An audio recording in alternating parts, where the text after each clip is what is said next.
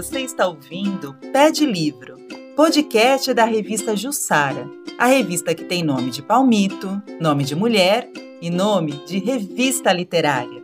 Eu sou Daniela Out, jornalista e escritora. No episódio de hoje, eu converso com Paulette, ativista dos direitos humanos, vendedora ambulante de tapioca e vereadora suplente de São Sebastião.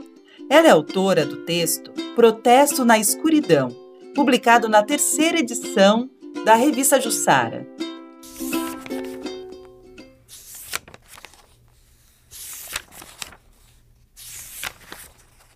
É muita revolta para pouca consciência de classe.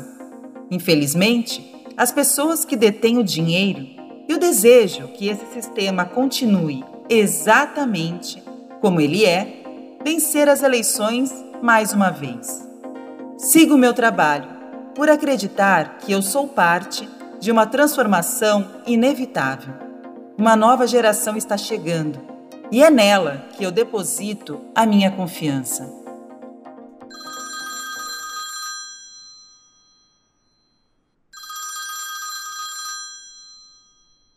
tudo bem, Paulette? Oi, meu amor, tudo bem? Tá me ouvindo bem? Tô super bem. E você? Ai, que tá bom. Tá bem? Tá tudo ótimo, graças a Deus. Ai, que bom que deu certo, que nós estamos aqui. Finalmente eu vou entrevistar você. Que legal, Estou muito feliz. Obrigada, mais tarde do que mais tarde, né? Deu certo. É verdade. Era pra gente, para eu ter entrevistado você na, na live de lançamento da revista, mas você naquele dia estava indo para Brasília, né? E... Naquele dia eu estava indo para a aldeia de Araponga, lá no Rio de Janeiro, e eu estava indo de baldeação, picadinho o caminho, então foi difícil de chegar lá, foram 12 horas de viagem. Nossa, aí deu tudo certo. Como é que foi a experiência? Vocês foram para Brasília? Eu queria que você contasse um pouquinho, começasse a contar um pouquinho sobre isso. Meu, foi fantástico. E assim, foi tudo muito novo para mim, né? Porque eu senti que eu precisava fazer parte desse movimento, que eu precisava ajudar de alguma forma, principalmente por morar aqui, bem do lado da aldeia. Né? Temos uma aldeia aqui a pouquíssimos quilômetros do bairro onde eu moro, né? Que eu moro em Juqueí, e tem uma aldeia aqui que é a aldeia Rio Silveira de Boracéia. E certo. primeiro que eu trabalho com tapioca, né? Que eu faço muitas terapias que são originárias dos povos indígenas. Aí eu pensei, uhum. meu Deus, por que que eu participo de tanta coisa assim, tipo, ganho dinheiro através da, da tapioca, que é uma comida tradicional indígena, uhum. e não sei nada, sabe? Tô totalmente alheio. Eu preciso uhum. entrar e conhecer isso de alguma forma.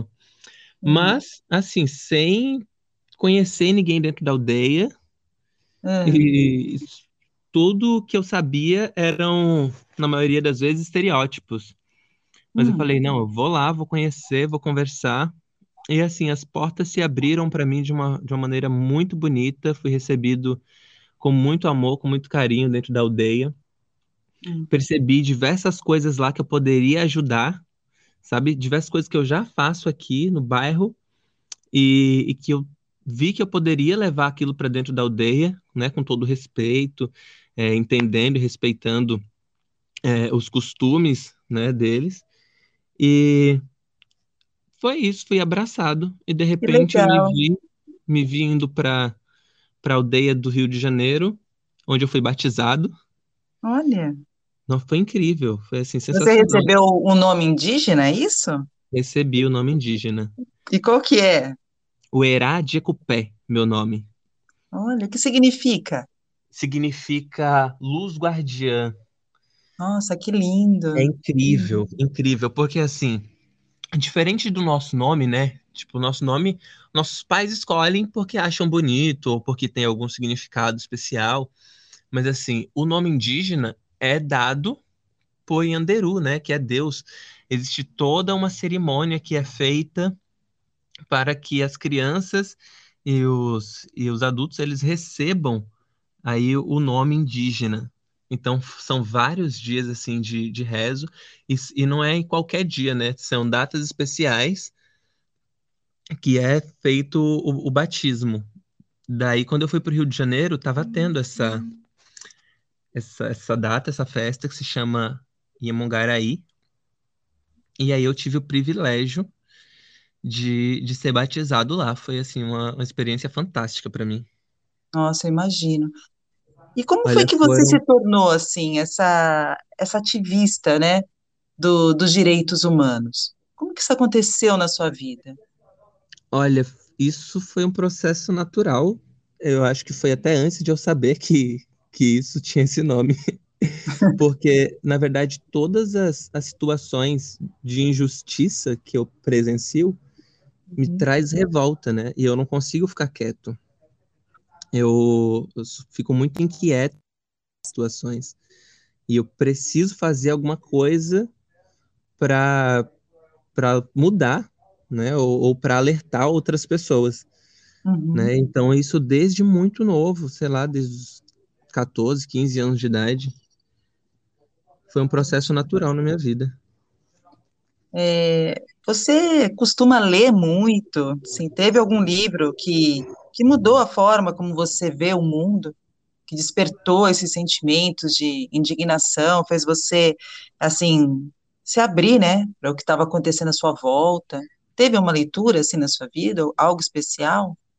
Então, para ser muito sincero contigo, eu não sou muito de ler livros, assim, eu leio mais artigos, acompanho pessoas através das redes sociais, através de, de vídeos. É, isso para mim começou, né, quando eu comecei a estudar mais, eu comecei a acompanhar alguns influenciadores, né, é, estudava e, e assistia alguns vídeos que eles criavam para as redes sociais, para o YouTube. Então, acredito que isso foi o que me deu mais, mais gás, mais impulso e, e conhecimento também. Eu não tive acesso a muitos livros, mas Aham, a partir da internet, a partir desses, dessas pessoas, né, que estão na internet fazendo esse movimento, eu, eu despertei para isso. entendi. Quando você fala sobre a, a, a falta de acesso aos livros, é, por quê, assim, o, qual foi a razão de você não ter acesso aos livros, assim, na sua...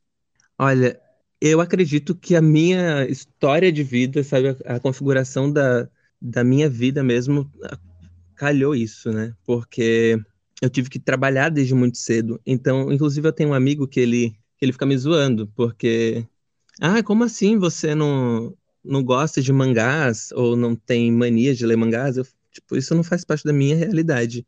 Não é nem questão de que eu não goste, é que eu, por exemplo, nunca comprei um mangá, ou nunca ganhei um mangá, não tem, não tive isso de na minha vida, sabe? Uhum, Então, por muito tempo, é, essa questão para mim não era essencial. Para mim, essencial era mesmo comer, uhum, vestir e, sabe, sobreviver mesmo. Depois de entendi. bastante tempo, acho que lá para os meus 16 anos de idade, que não é lá tanto tempo assim, né? Com Lá quantos anos você está 16 anos de agora? Agora eu tô com 26 anos. Tá, ainda é novo. Aí, é, ali para os meus 16, né, quando mudou assim a, a situação da, da minha vida, quando eu cheguei aqui em São Sebastião, que eu conheci novas pessoas, novos professores, inclusive os professores têm um papel muito importante na minha vida, porque foi assim uma mudança da água para o vinho, né? Eu, como LGBT, Uhum, sofria muito preconceito dentro da escola, então a escola era um ambiente que eu não gostava de estar. Eu, inclusive, a minha infância inteira eu fugia muito da escola. Era dia de ir para a escola, eu ia para outros lugares, não ia para a escola, porque realmente era um local que eu me sentia muito mal. Mas a partir do, de que eu cheguei aqui em São Sebastião, que a, a história se repetiu, né? Velha história do preconceito, das perseguições, eu fui abraçado pelos professores. E isso aconteceu de uma forma muito bonita que me deu vontade de estar dentro do ambiente escolar. né, que me deu vontade de estudar, que me deu vontade de conhecer, de aprender mais. Então, com certeza, tudo que, que eu sou, estou me tornando, eu devo a esses professores que eu guardo com muito carinho. Nossa, que bonito que você falou. Realmente, os professores, eles têm um papel fundamental, assim, né, na, na vida, é, dos seus alunos. E tanto para apresentar boas, bons livros, que vão transformar, vão trazer uma esperança de vida, quanto para acolher também nessas situações que eles percebem, né, que o aluno está sofrendo algum tipo de bullying, está sendo, assim, colocado de lado, e eu fico feliz que você tenha conseguido é, é, isso, né, aqui nas escolas de São Sebastião. É, até ia te perguntar com relação a, ao seu nome, né, Paulette. Você Aham. começou a adotar esse nome é, quando você tinha quantos anos, assim? Como que, como que foi isso? É uma curiosidade agora na minha. Olha, Paulette, acho que ela tem sete anos. É. Paulette é uma criança ainda, tá se descobrindo. Ai, que legal. Tem pouco tempo, é, e começou, foi na praia, Ah, porque eu trabalho já na praia há muitos anos, na verdade, desde que eu cheguei aqui em São Sebastião. Eu trabalhei, acho que um, dois, três trabalhos, e depois eu, eu fui pra praia para vender empanados. Na verdade, eu trabalhei de tudo um pouco. ah, Mas eu tenho um jeito assim completamente desinibido quando eu entro na praia, porque eu sei que essa é a forma que eu vou conseguir vender. certo. Então, as pessoas, elas começaram, foram as próprias pessoas, não foi nem eu que decidi que meu nome ia ser esse. Algumas pessoas, alguns clientes começaram a me chamar de Paulette. Ah, E eu gostei. E aí outras pessoas foram ouvindo e ficou o Paulette. E tá aí até hoje. Que Eu legal, eu usava, gosto eu só também. usava na praia Ah, Eu só usava na praia o Paulette, mas Paulette acho que se tornou maior do que eu. é E aí verdade. ela assumiu o controle da minha vida. Não, ela é bem famosa, né? Nas redes Ela é, sociais. Realmente, assim, deu, acho que é um nome que te trouxe muita boa sorte, né? me trouxe muita boa sorte. Inclusive, se você procurar quem é o Paulo, quem é Uhum, Paulo, né, gente? Ah, Paulo Araújo, ninguém sabe quem é Paulo Araújo. Fala Paulette, o pessoal vai saber quem é. legal. Eu E, gosto muito. e assim, voltando aqui para nosso universo da Carolina Maria de Jesus, que foi a revista homenage... a autora homenageada na terceira edição da revista, né? é, da qual você participou. É, você já conhecia a obra da Carolina antes, é, de ser convidado para participar Olha, da, da revista? Eu tenho uma amiga chamada Ariane, que a gente sempre conversa bastante, né? Inclusive, já fomos para Brasília em uma manifestação juntos. E ela sempre me falou muito, né? E ela me contou a história, né? Ela me contou muitos detalhes e ela conta assim com muito amor e, e, e muita tristeza também ao mesmo tempo, né? É, Porque é uma história história realmente muito difícil. forte. Sim, inclusive aqui é, em Cambori tem um local chamado Casa das Carolinas, né? Que é um Uhum. local incrível de, de acolhimento assim à população. E eu já assisti alguns vídeos também, mas eu ainda não parei para ler.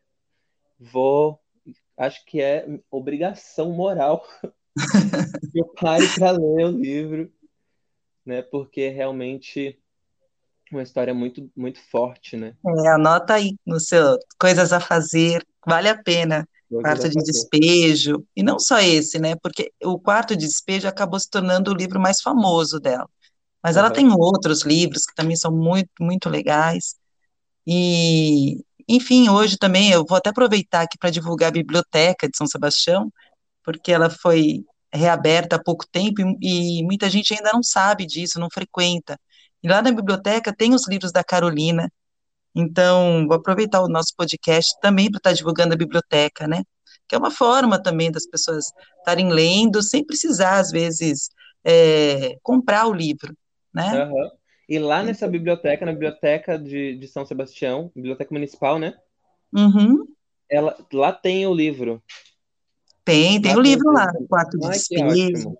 Tem sim, viu? Arrasou. Pode ir lá. Então, eu serei, Não tem desculpa para não ler, Não não tem tem. desculpa.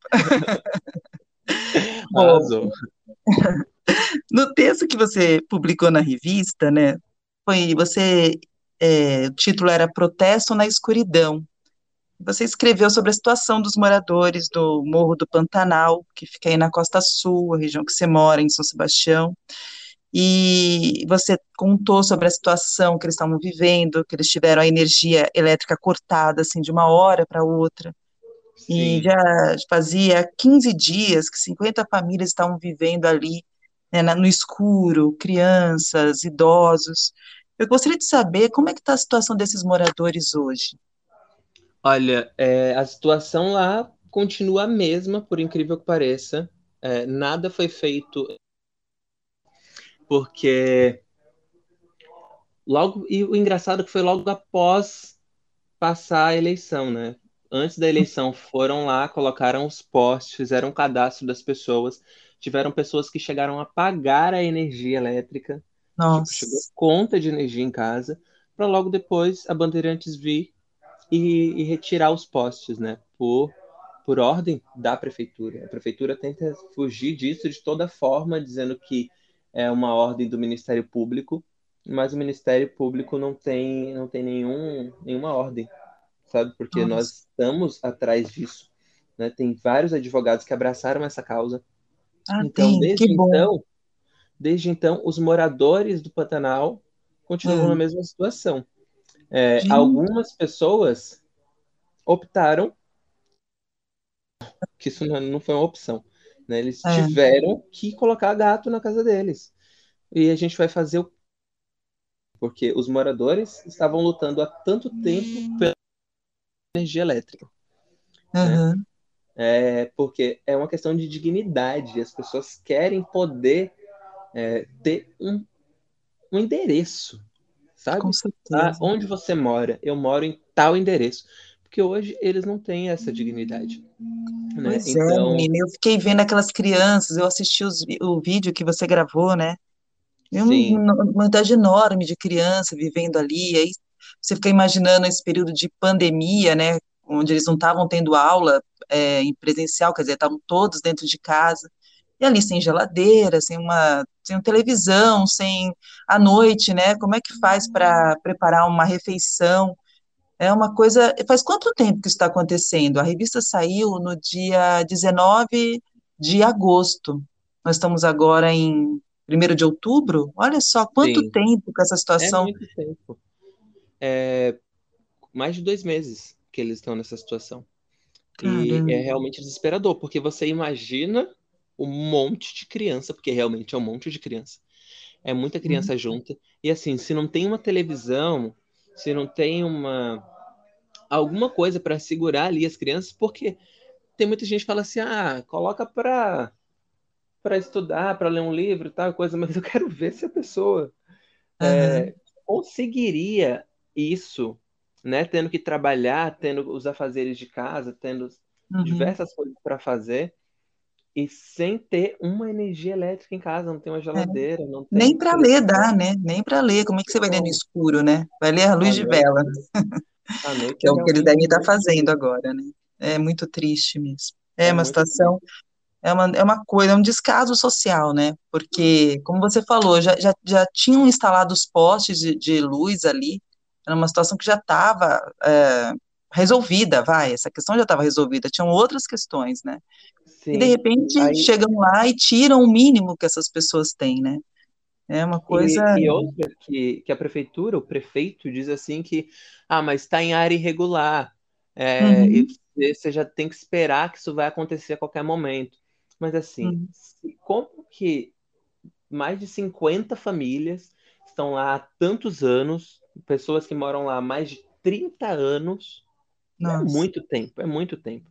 E é. agora vira para dizer que está em, em situação irregular, se está em situação irregular, isso aí foi um grande problema da própria administração, da administração pública que não soube é, amenizar isso, investigar isso e, e, impedir que esses casos aconteçam. E assim, né? não é da administração pública, só da administração pública atual, né, mas de várias administrações, né, porque você falou que eles estão lá há 30 anos, Quer dizer, é um, um, problema, é uma coisa que já vem acontecendo há muito tempo, né? Então, É aquele negócio daquela invisibilidade, né? Eles estavam invisíveis ali, quer dizer, ninguém via aquele povo ali. Impossível, né? Impossível. Então, se É algo precisa ser feito hoje por essa administração, são moradias populares, né? Porque não dá para tapar o sol com a peneira e falar assim: ah, vocês estão em local irregular, estão aí porque vocês querem, porque é isso que quer dizer, né? Porque, ah, uhum. Reclamando do Como se alguém irregular? quise- quisesse viver naquele lugar, porque eu via a É, imagem, eles, eles vivem no meio da mata, né?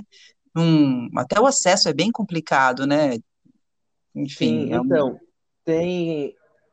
Ali é a Vila Pantanal, né? A Vila Pantanal e tem o Morro do Pantanal no mesmo local. E sim, é no meio da mata. É completamente no meio da mata ali. E hoje precisamos lutar é por moradias populares, porque não tem como jogar essa responsabilidade em cima de pessoas que nasceram ali, né? Porque eu, por exemplo, tenho 26 anos. Se eu tivesse nascido no Pantanal, eh, seria antes de mim. Então, isso é Sim, responsabilidade minha? Isso é responsabilidade de poder público. Precisa ser feito moradias populares para tirar aquelas pessoas da lista em área de risco. sim, com certeza. Você vê, né? No, voltando aqui para a questão da Carolina, O Quarto de Despejo, que é esse livro que tornou ela famosa no Brasil, no mundo, foi traduzido para diversas línguas, enfim, publicado na década de 50, né? Ela descreve naquela época já a fome, a violência, as dificuldades em viver, né? No caso dela, vivia na favela do Canindé, que era uma área também de para onde eles é, levavam os pobres, né? Aqueles que não tinham moradias, né? Você acha que hoje, assim, você sendo um- uma pessoa que você é da Costa Sul, aí tem vários núcleos habitacionais, é, você acredita que a vida hoje do pobre, do negro, da mulher melhorou no nosso país? Olha, estamos a passos lentos, né? Mas acho que só mudou a, a figura, né? Porque a gente ainda continua trabalhando para comer e para morar, né? Então, não mudou muita coisa, não.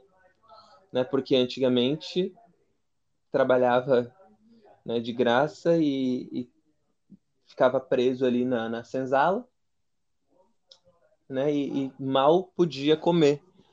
E hoje, no, no preço que tá as coisas e da forma e o, o valor do salário, é praticamente isso. A gente não pode ter nenhum momento de lazer, né? No máximo você vai poder comer e olhe lá, porque tá realmente um absurdo. É, É, estamos andando aí, caminhando a, a passos lentos, né? E hoje a tecnologia, a internet é que tem aberto mais, né, a- os horizontes aí para que a gente possa se conectar com outras pessoas iguais a nós para unir forças para lutar contra esse sistema.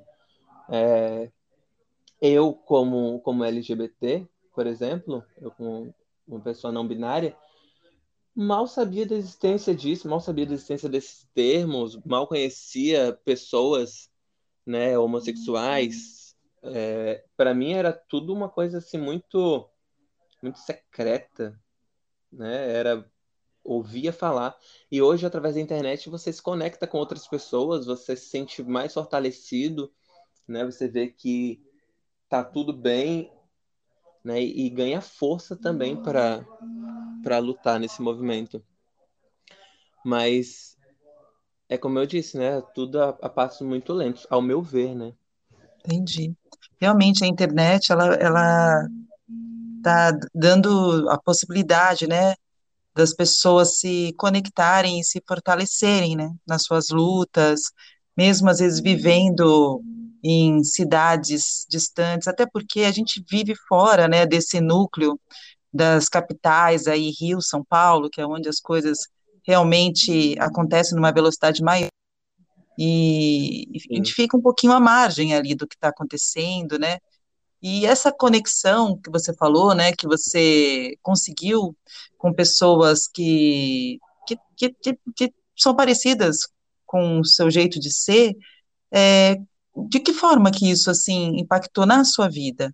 como que isso te fortaleceu? O que que você hoje faz e que não fazia antes, por exemplo? Olha, sinceramente, tudo. Porque hoje, por exemplo, eu estou em um processo de transição, né? Eu estou me vendo, né, e me aceitando como uma pessoa não binária, né? Porque esse processo de, de aceitação, ele dura muito tempo.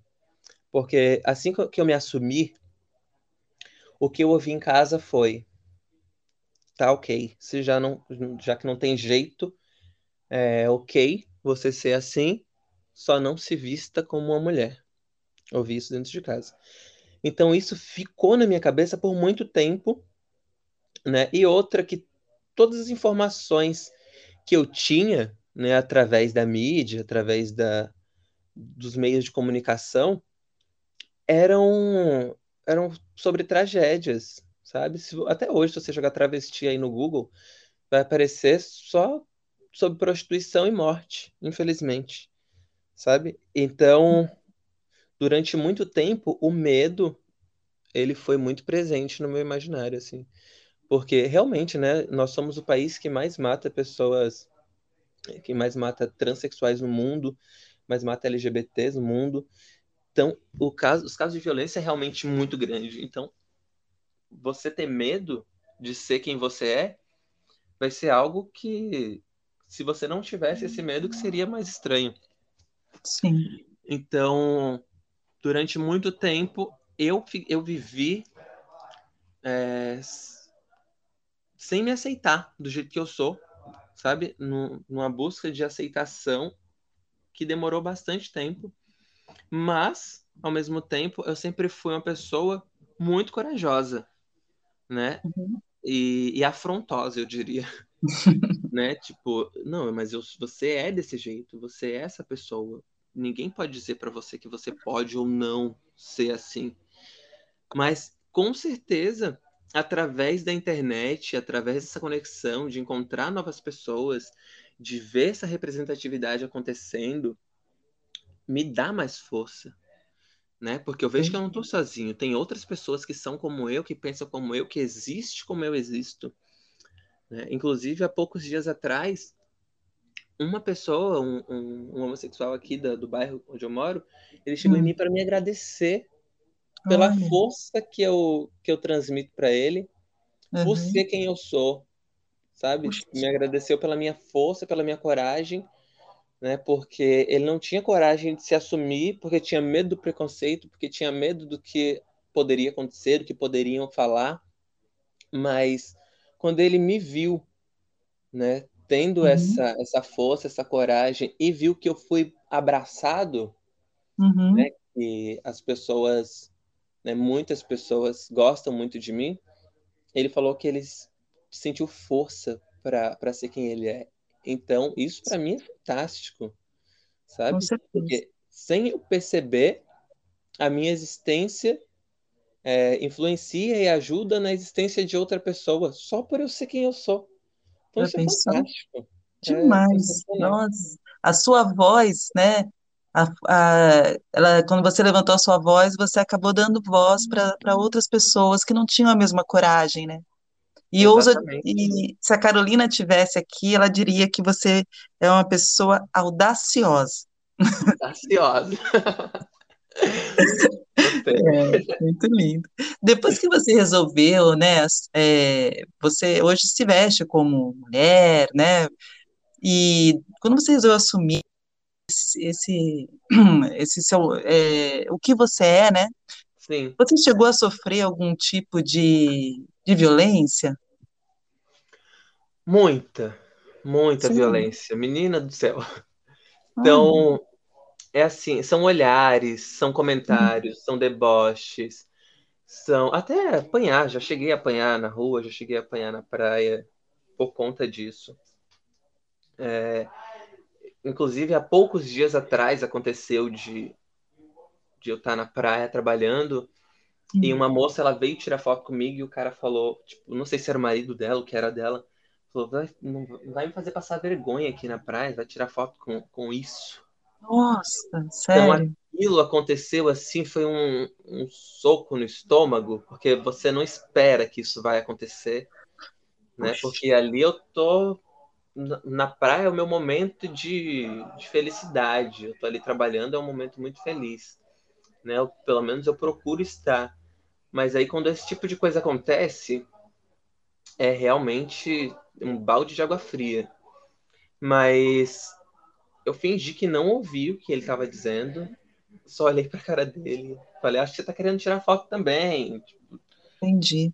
Brinquei com a situação, mas é porque eu procuro realmente, quando eu estou na praia, trabalhando ali, manter o meu uhum. estado de espírito pleno para conseguir levar o dia, porque tá ali embaixo do sol quente, trabalhando, vendendo, empurrando o carrinho, é realmente muito difícil. E eu fico chocado como tem pessoa que é pequena e mesquinha a esse ponto, sabe? De atacar outra nesse, nesse nível. É, inclusive na campanha eleitoral. Nossa, é muito triste isso que você está falando. Caramba. É realmente muito pesado.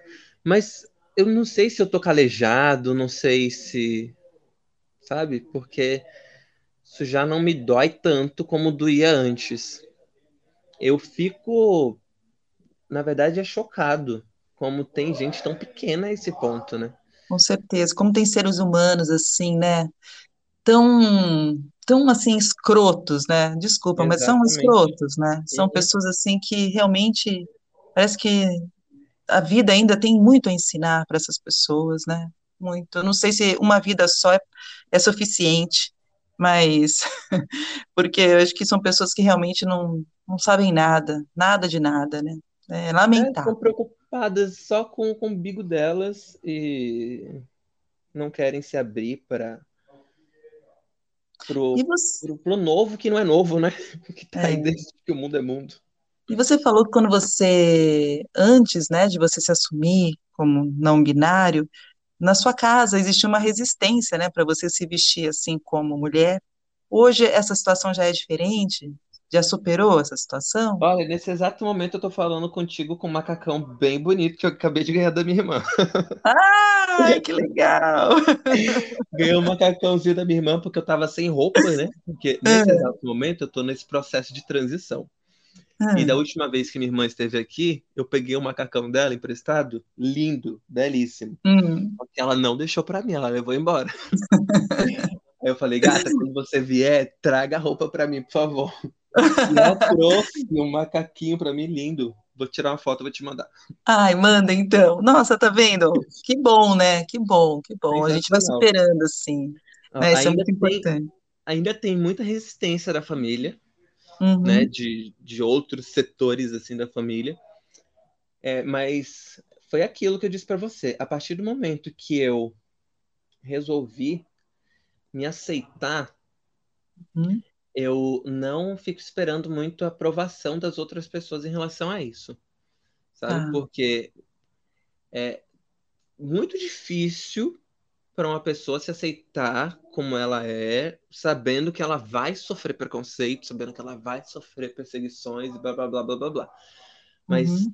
a partir do momento que eu resolver é isso, Paulette, é isso. Então, para mim não vai importar quem vai falar, quem vai deixar de falar. Então, acho que as pessoas elas ou elas aceitam e respeitam, ou elas mordam as costas, porque vai ter que, vai ter é que conviver com isso. Com vai certeza. Inclusive, esses dias, olha a conta. Tava chegando em casa, bem bonita, com meu cabelo que eu coloquei. É. Meu pai tava no quintal fazendo alguma coisa, e eu passei e falei, nem nos seus maiores sonhos você imaginou ter uma filha tão bonita assim, né, seu Nicolau? Uh! e entrei dando risada. Mas assim, existe uma resistência aí, mas a gente vai. Ah, eu acho que assim, onde existe o amor também, né? Existe o amor, sempre existe assim aquela boa vontade de você entender o outro, né? Se colocar no lugar do outro, né? Acho que isso é, é muito importante. Pode ser que, claro, é, até pelas gerações, né, uma geração diferente, criação diferente, tem que considerar uhum. tudo isso, né?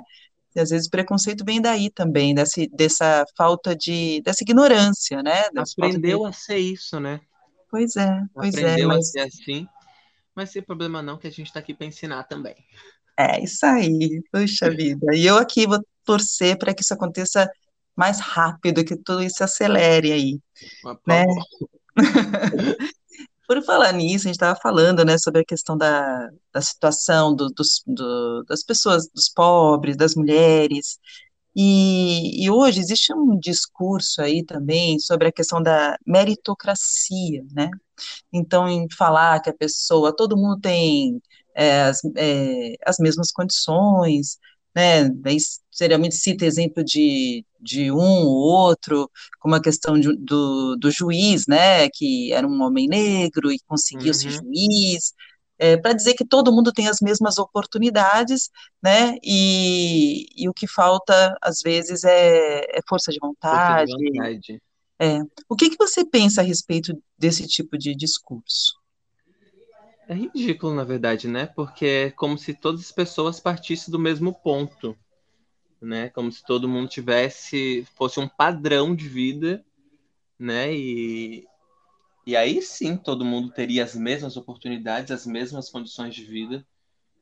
Eu, por exemplo, aqui em São Sebastião, agora eu tô morando no mesmo quintal que o meu pai, mas a vida dele é ali nos fundos, a minha vida aqui na frente. E, por exemplo, eu conheci ele com 17 anos de idade, né? Ah, Desde é? os 7 anos de idade, né? Que foi quando ele saiu de casa, é, eu tive que trabalhar ali para ajudar minha mãe a sustentar a casa, né? Já repeti a escola porque eu precisava trabalhar para ajudar ali, para poder ter o mínimo ali do, do sustento. E eu não falo isso é, de uma forma triste, eu vejo isso como uma forma muito forte, né, de, de eu ter tido essa, essa coragem de fazer isso acontecer, mas ao mesmo tempo é óbvio que eu queria que isso não tivesse acontecido, né? É óbvio que eu não queria estar com sete anos de idade vendendo produtos de limpeza de porta em porta para ganhar um real, né? Ou estar na feira trabalhando. São trabalhos dignos, óbvio. Tenho muito orgulho de toda a minha trajetória, Uhum. mas é óbvio que eu queria poder estar numa escola, né? Poder ter curso, poder, sabe? Isso hoje em dia eu estou me dando essa oportunidade de fazer cursos, né? De, de me especializar em outras áreas, mas não foi uma realidade para mim, né? Entendi. Eu lembro quando eu era pequeno, eu ia para a porta da vizinha para poder ver novela, para poder assistir televisão, porque eu não tinha televisão em casa. Então são assim, são coisas pequenas, né? Que Uhum. para muitas pessoas são coisas que nem passam pela cabeça dela, né? Uhum. Isso de, de ah, o que que eu vou comer, sabe? O que que eu vou vestir? Os presentes de que eu recebia de Natal, eu e meus irmãos, era roupa, né? Então, uma vez por ano, a gente ganhava uma roupa, que era para o resto do ano. Então, assim, foi as condições de vida que eu tive, né? E eu tenho muito orgulho de toda a minha trajetória, né? Por eu ser quem eu sou hoje, mas é óbvio que eu queria ter tido uma vida melhor do que essa, né? Com certeza. E eu acredito, né? Com todas as coisas que eu consigo movimentar hoje, que se eu tivesse mais oportunidade, né? Porque querendo ou não, a gente sabe que o preconceito ele existe, né? O preconceito racial, né? Não tem como a gente dizer que não existe racismo no Brasil, igual Uhum. algumas pessoas pregam, ou que não existe homofobia, porque existe, né? Eu sei que eu poderia estar de uma forma muito melhor, né? Porque tem muita gente que acaba não dando credibilidade, não confiando. Ah, porque eu tô vestindo uma saia. Meu, e daí que eu tô vestindo uma saia? E daí que eu tô com batom? E daí que eu tô com, com cabelo? Dane-se. Isso não importa. Não importa o que eu sou, a, a, a luta que eu tenho. Sim, Inclusive, eu sim. ouvi isso muito durante a eleição. É, tipo, nossa, mas você vai usar uma saia?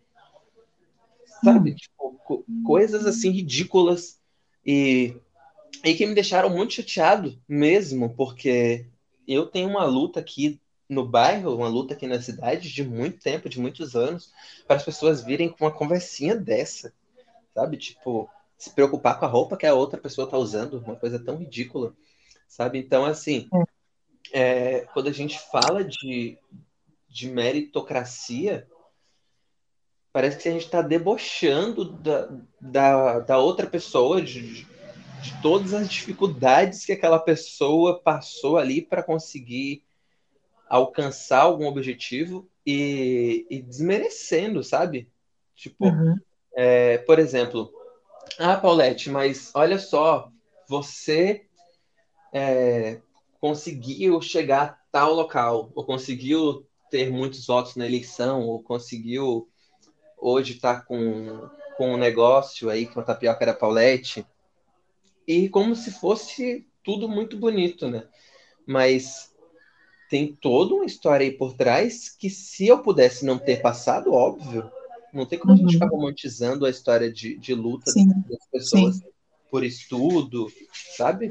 Por, por, condições básicas que outras pessoas nunca nem pensaram, nunca nem imaginaram que né, passar por isso. É verdade, é verdade. Não dá para romantizar essa, esse sofrimento, né, que foi passado, né? Se você tivesse tido assim uma uma vida, sei lá, mais oportunidades, por exemplo, de, de estudar. Você falou que está se especializando agora, né? Mas eu queria, eu queria saber o que, que você gostaria de ter, se você gostaria de ter tido uma profissão diferente da que você tem hoje, e eu gostaria de saber no que, que você está se especializando. Olha, desde muito pequeno eu sempre sonhei em ser artista. É. Sempre sonhei. Então tá aí, né? Tá aí, tá realizando, Olha né? Porque, pelo menos nas redes sociais você, tá, você brilha, né? A gente causa, a gente dá uma causadinha. Olha, eu sempre quis ser ator, sempre quis ser desde pequenininho. Uhum. Então, com certeza, é, seria essa área aí que eu que eu iria investir mais, né? Inclusive, iria não, irei Uhum, né? É isso assim que se fala, é isso aí. Agora eu gostei. E com certeza a oportunidade vai chegar e se não chegar, a gente cria ela. Exatamente, você ainda é super novo, assim, tem bastante assim possibilidades, né? Aliás, não existe idade para sonhar e para realizar sonhos, né? Exatamente. Importante também de falar aqui, né? Então, sempre há tempo de realizar sonhos, né? Sim, é eu vejo tanta gente aí realizando sonho com 50 anos, 60 anos. Com né? certeza, né? com então, certeza. tempo, enquanto a gente estiver aqui, a gente está em tempo. É isso aí. E você. E as especializações que você perguntou. Ah, isso. É, por exemplo, eu tenho a tapioca da Paulette, daí eu resolvi fazer um curso de administração para saber gerir melhor o negócio. Uhum. E, e outras coisas também, né? Que tipo, não tem a ver com a tapioca da Paulette, mas coisas que eu gosto. Né? Por ah. exemplo, é, vai começar um curso ali dentro do Verde Escola de re recreacionista e de pintor. Né? Ah. E eu gosto muito disso. Eu que pinto minha casa, eu pinto Olha. negócio aqui.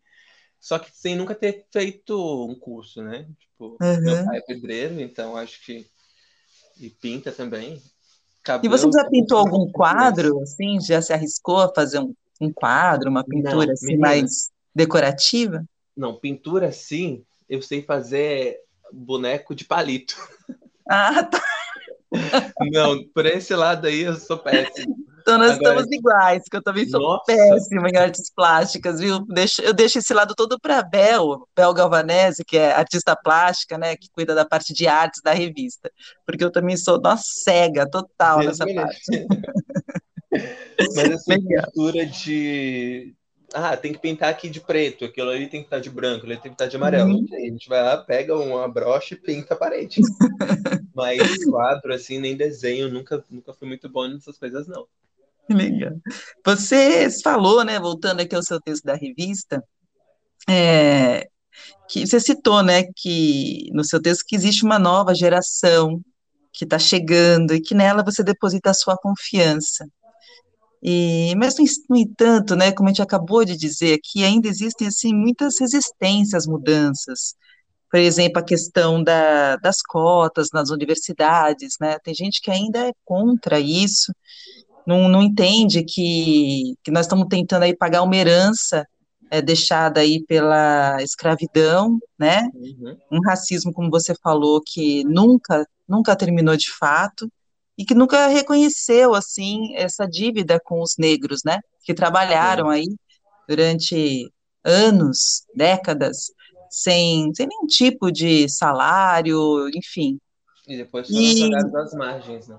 Exatamente, que deram, acabaram resultando nessas favelas, e nas questões que hoje a gente vai nos presídios, a gente encontra lá, a maioria são jovens pretos, né, favelados, e que deixados à margem, né, mas muita gente não reconhece isso, né, e não reconhece tantas coisas ainda.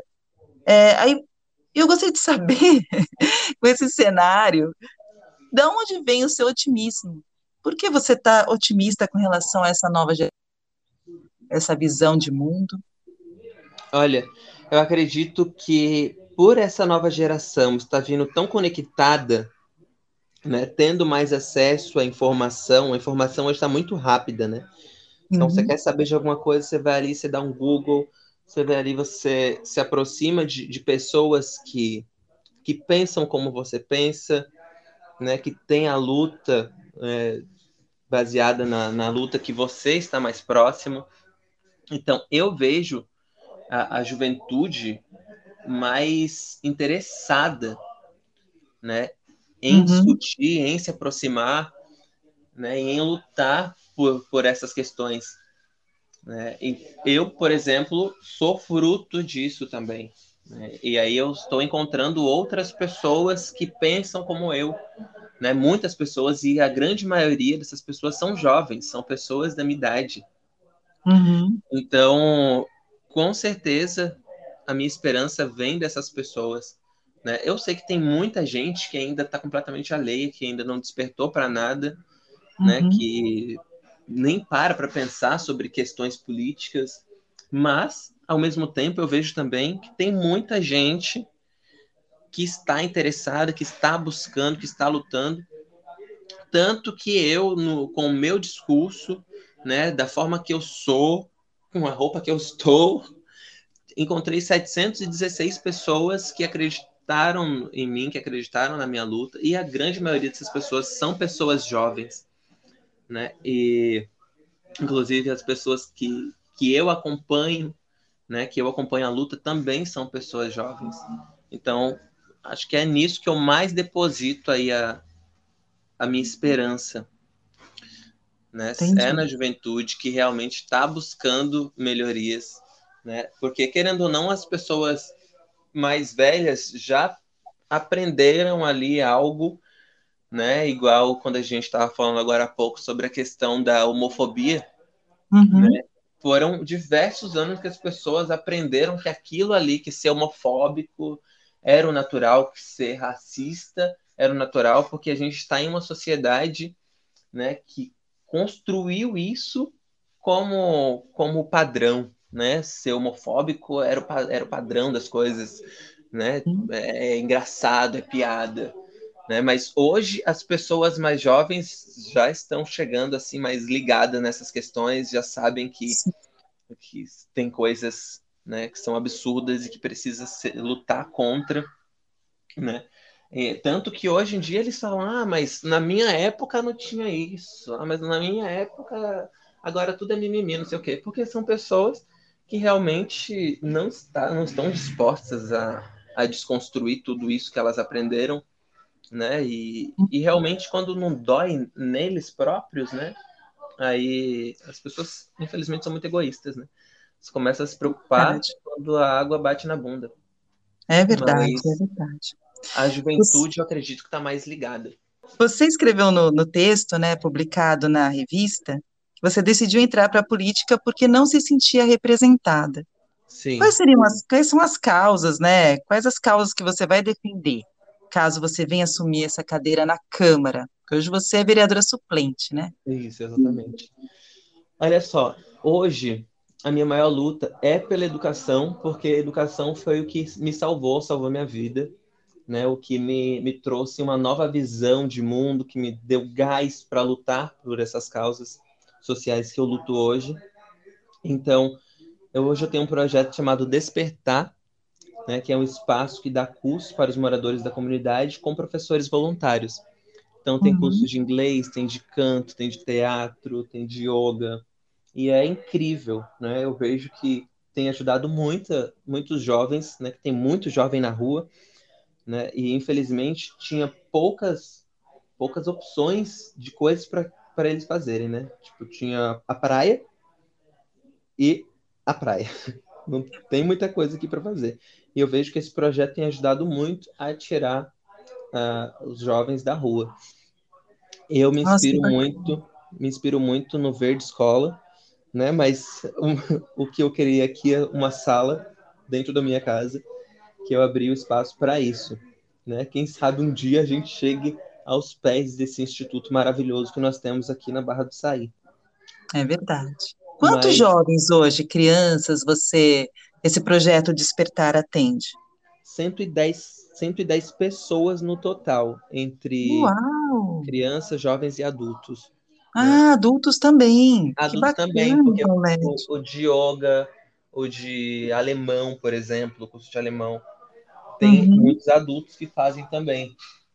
O que tem mais uhum. crianças é o de teatro, né, com o professor Brenalta, uhum. e o de violão, com a professora Deilane. O de canto também, mas o de canto é mais adolescente.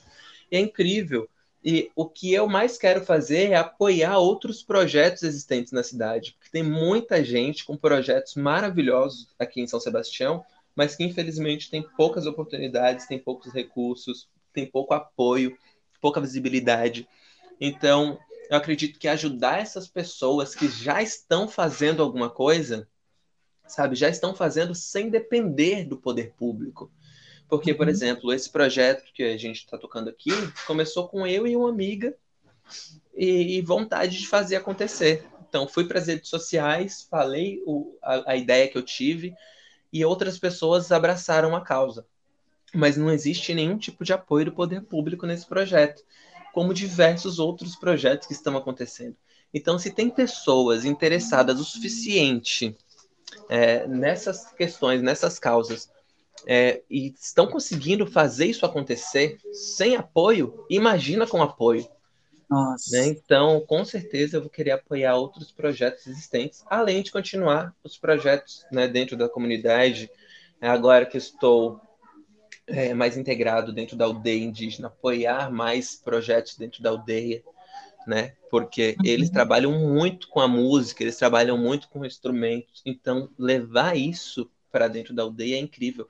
Porque se hoje a gente parar para observar o que nós sabemos sobre os indígenas, sabe? É os, os, indígenas daqui, né? De, eu digo aqui, bem do lado da minha casa, aldeia Rio Silveiro.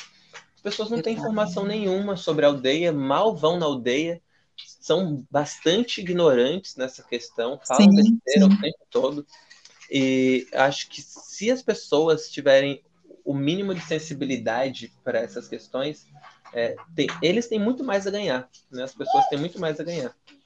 Mas é acredito que levar esses projetos para dentro da aldeia, respeitando as, os costumes, as tradições, né? É algo incrível e que vai, vai enriquecer muito né, a nossa cidade.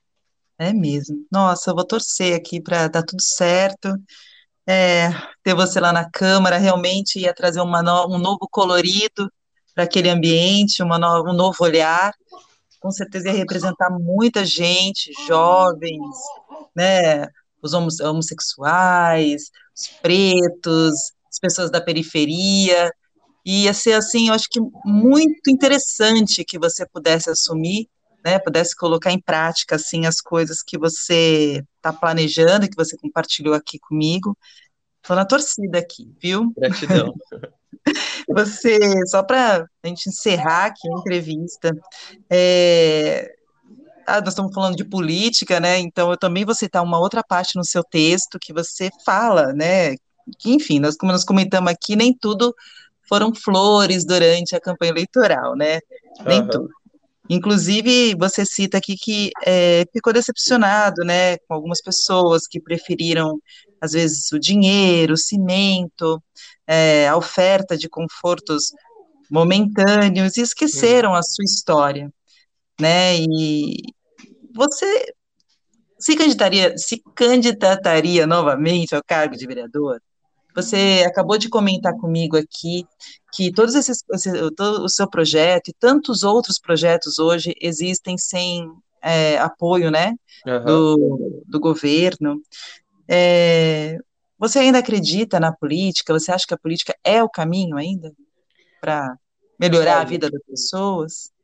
Com certeza, eu acredito que a política é o caminho, né? Porque a gente não vai ter nenhum tipo de mudança se a gente não entrar dentro desses, desses espaços, né? Porque, infelizmente, a gente percebe que os, os políticos que acabam sendo eleitos aqui a cada eleição são as mesmas figurinhas carimbadas e que continuam fazendo tudo da mesma forma, né?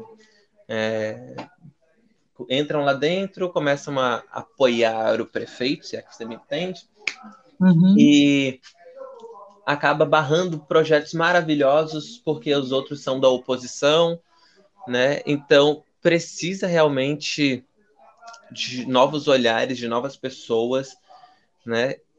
Que, que mude um pouquinho aí essa configuração dessas coisas. Mas falar uma coisa para você, quando eu disse sobre estar decepcionado, quando eu digo sobre essa decepção, uhum. é, é sobre pessoas que infelizmente vão continuar vivendo dessa mesma forma, né, por mais tempo, por não conseguir enxergar aquilo ali a, a, a longo prazo, né? Porque quando Sim. chega próxima eleição, elas acabam se corrompendo por merreca, né? Uhum.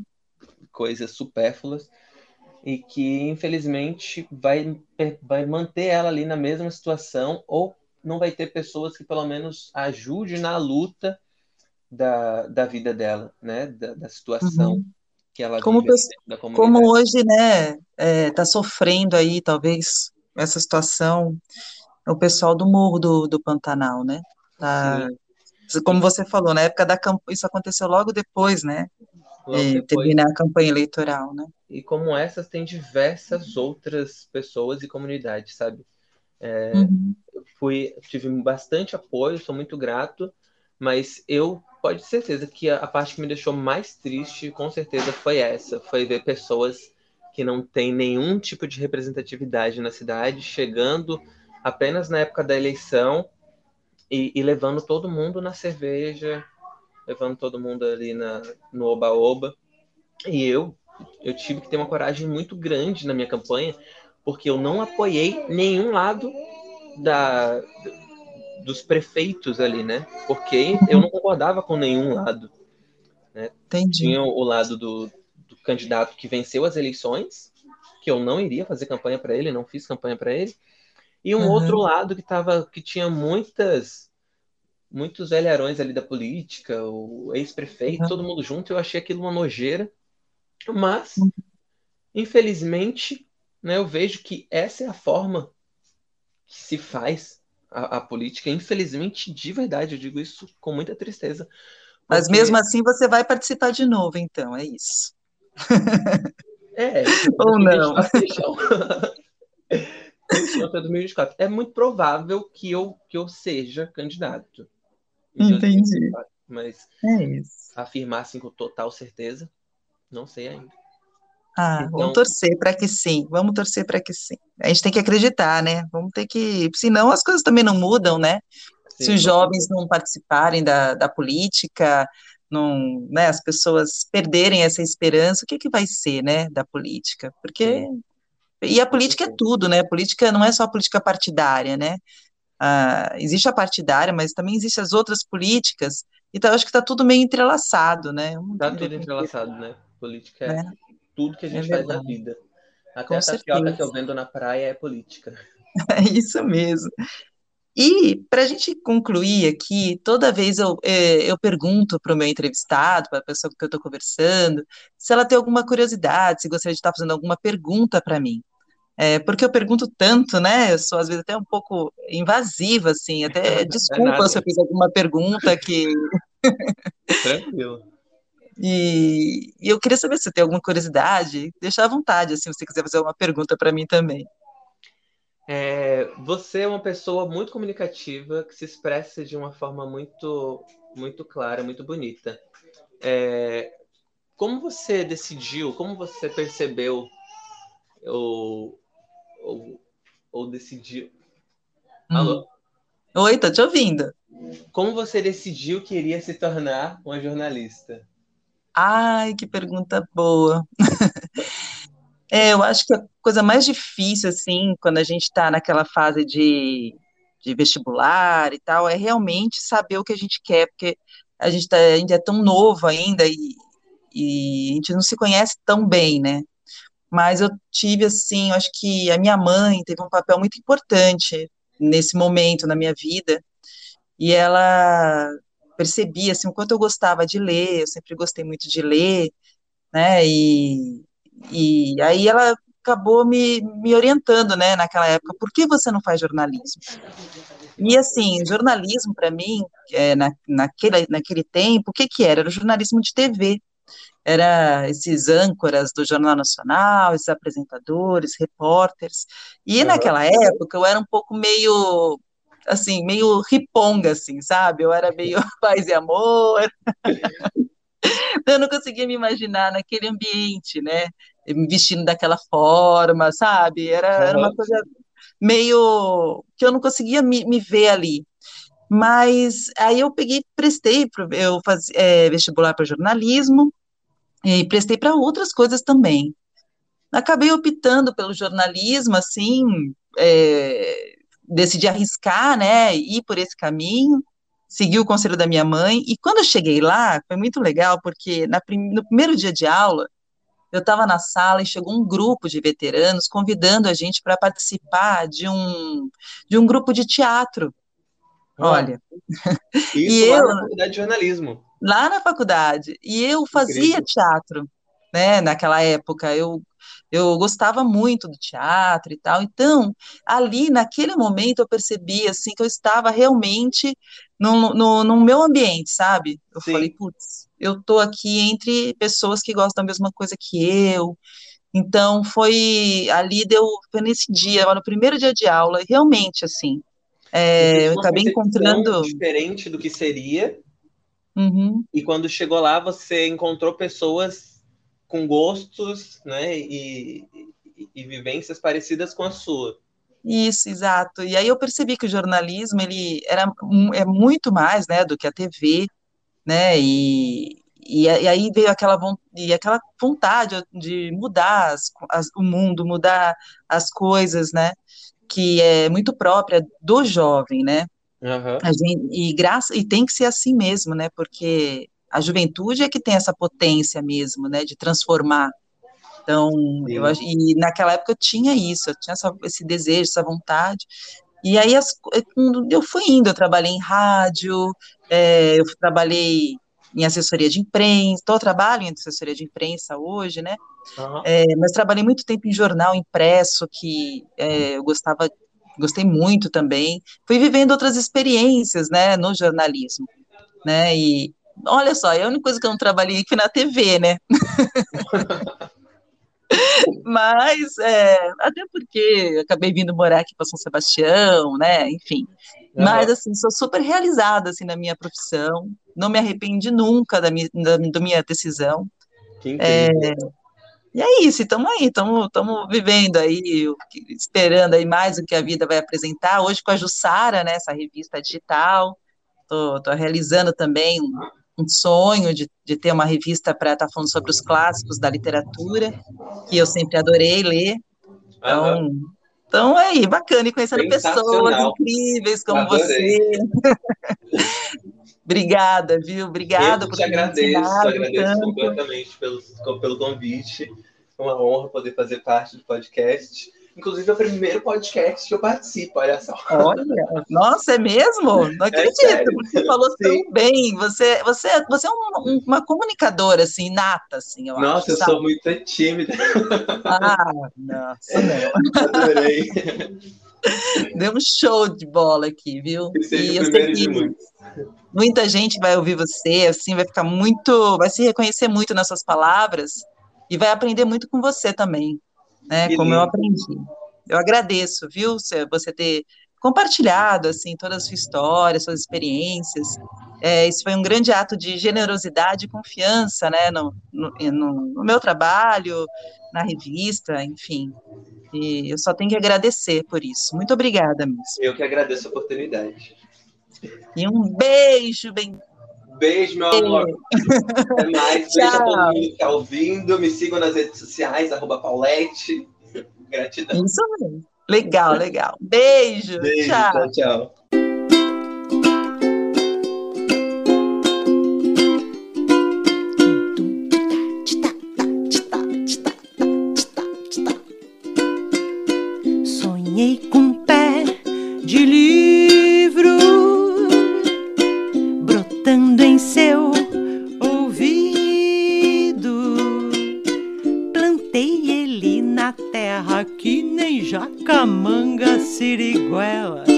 Da serra.